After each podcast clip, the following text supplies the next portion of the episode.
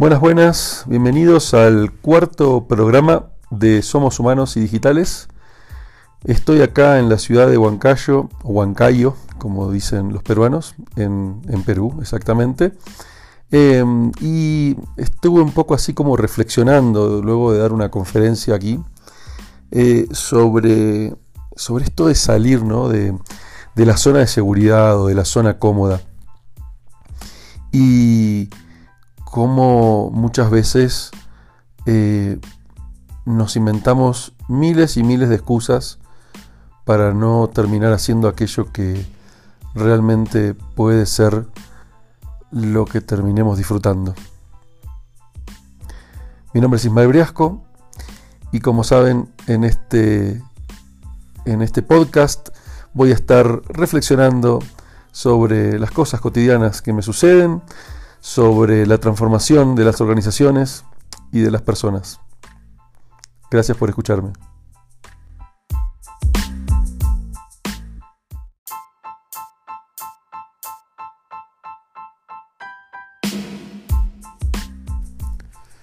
Hace 25 años que trabajo, comencé a, trabajar a los, a los 18 y mis primeros trabajos tuvieron que ver con con cosas que por ahí no tenían que ver con lo que yo quería estudiar, pero bueno, era salir del paso, ¿no? Trabajé con mi madre un tiempo, eh, luego fui probando diferentes cosas hasta que comencé a trabajar en temas relacionados a, la informática, a la computación.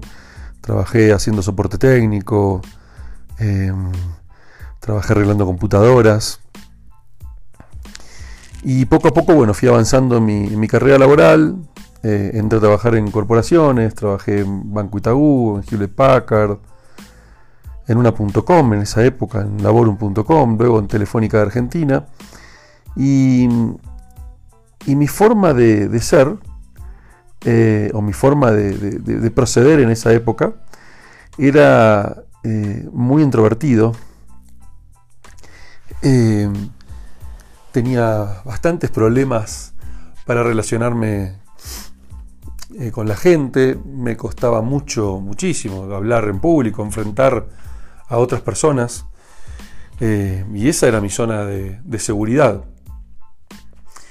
Hasta que en un momento, eh, bueno, creé, creé un hobby que después se convirtió en una empresa, quizás muchos de los que escuchen la conocieron, se llamaba PsicoFXP, eran unos foros de internet, pero bueno, no es el punto. El punto es que cuando comencé a emprender, claro, me di cuenta que tenía que empezar a desarrollar otro tipo de habilidades.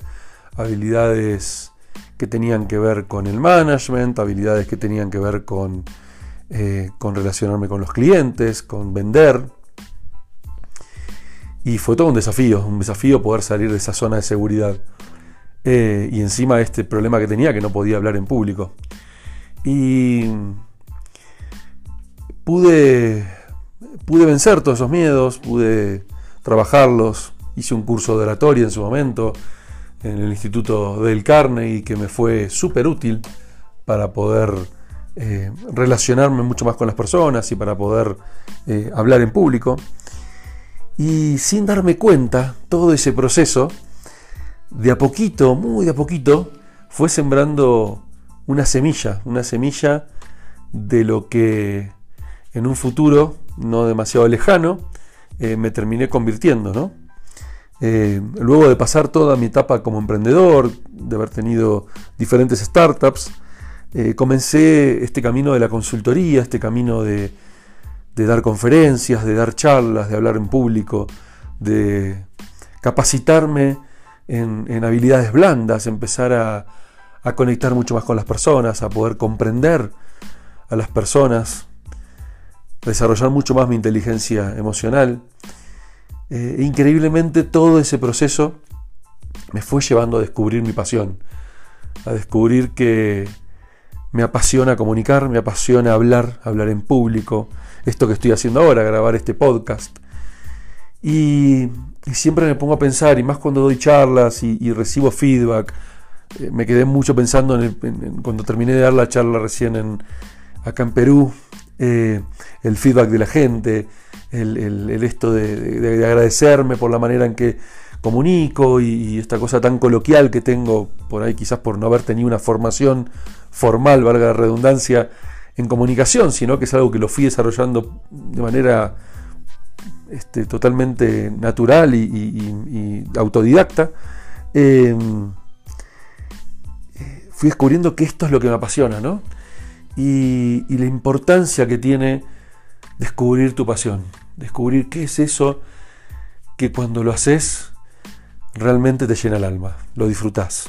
Cuando ves que, en mi caso, ¿no? que, la, que es la comunicar, poder transmitir, poder enseñar, poder educar, eh, eh, ver esa satisfacción en la otra persona eh, y que me genere un nivel de satisfacción enorme a mí también, creo que ahí está la clave de todo, ¿no? Poder descubrir aquellas cosas que cuando las haces realmente lo sentís en el corazón.